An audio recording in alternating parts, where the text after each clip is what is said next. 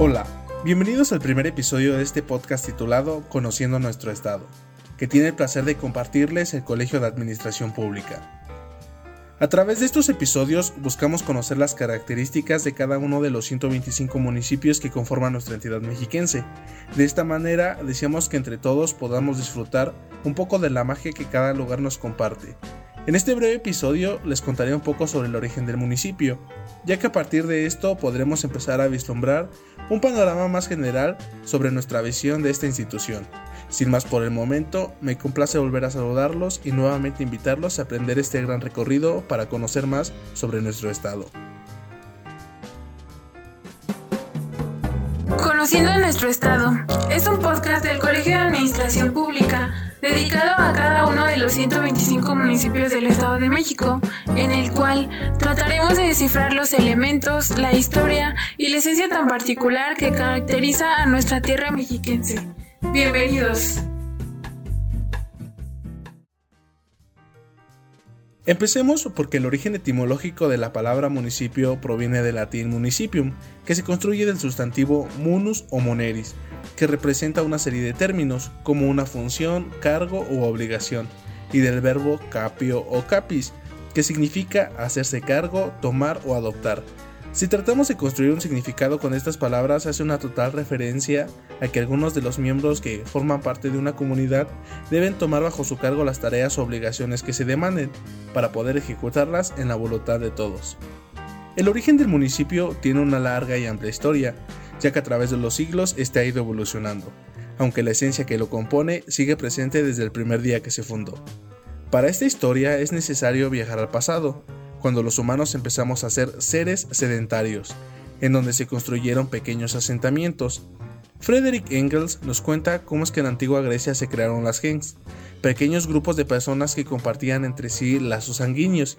Esto quiere decir que se comenzó a reconocer grupos que se jactaban de construir una descendencia en común y que estaban unidos por algunas actividades sociales o religiosas, formando de esta manera una comunidad muy particular. Estas gens, para su organización, crearon y establecieron reglas que los ayudaron a coexistir entre sí, de entre las cuales podemos destacar que designaron a aquellos que podían tomar las decisiones, tanto militares como sociales. Si somos atentos, podemos notar que aquí es donde nace el pacto, donde se cede una parte de la voluntad individual para construir una más fuerte, la voluntad grupal. También la obligación recíproca de prestarse ayuda, auxilio o socorro contra la violencia. Por otro lado, el derecho de la posesión reconocía que cada familia tiene bajo su cargo al menos un pedazo de extensión territorial que forma parte de su propiedad, lo que nos lleva a que se estableció el derecho hereditario, que para muchos es precisamente aquí donde nace la familia como una institución. El siguiente paso fue la agrupación de las gens, en otros términos, pequeñas familias empezaron a convivir y coexistir las unas con las otras, reconociéndose entre ellas. A este grupo de gens se le conoce como fratria. Esta funcionaba como una gens madre, que servía como lazo de unión entre las gens hijas que lo componían y que en muchas ocasiones indicaba que todas estas familias provenían de un antepasado en común. Como un colectivo, la Fatria también tenía el derecho y el deber de prestar ayuda y castigar la violencia. Además compartían fiestas y santuarios comunes. Por otro lado, estas fratrias tenían un jefe, conocido como fratriarco. Contaban con una asamblea, una tribuna y una administración, cuyas decisiones eran obligatorias.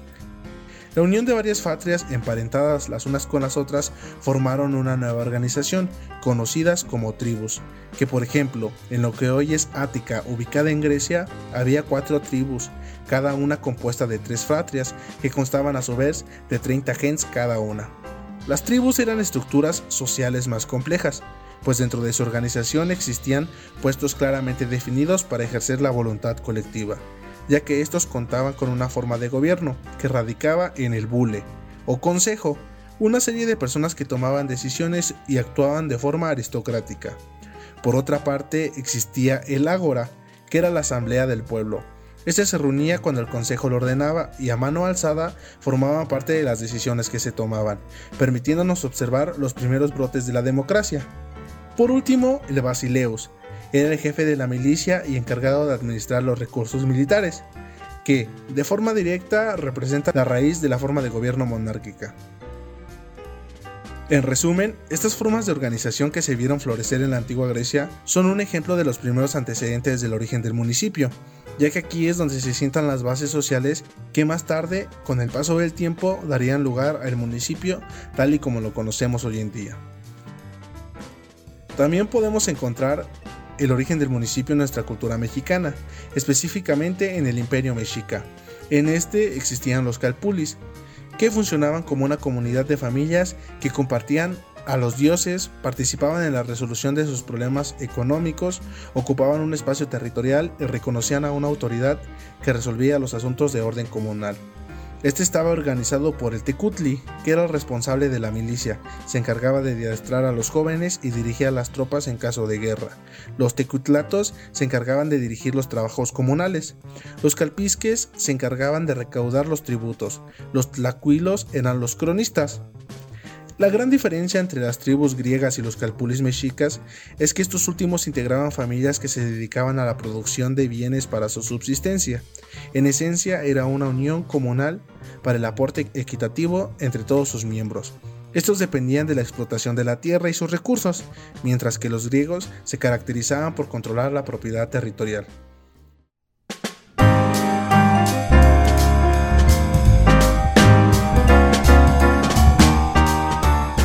Bueno, llegamos al final de este episodio, esperando que hayan conocido un poco más sobre el origen y la evolución del municipio.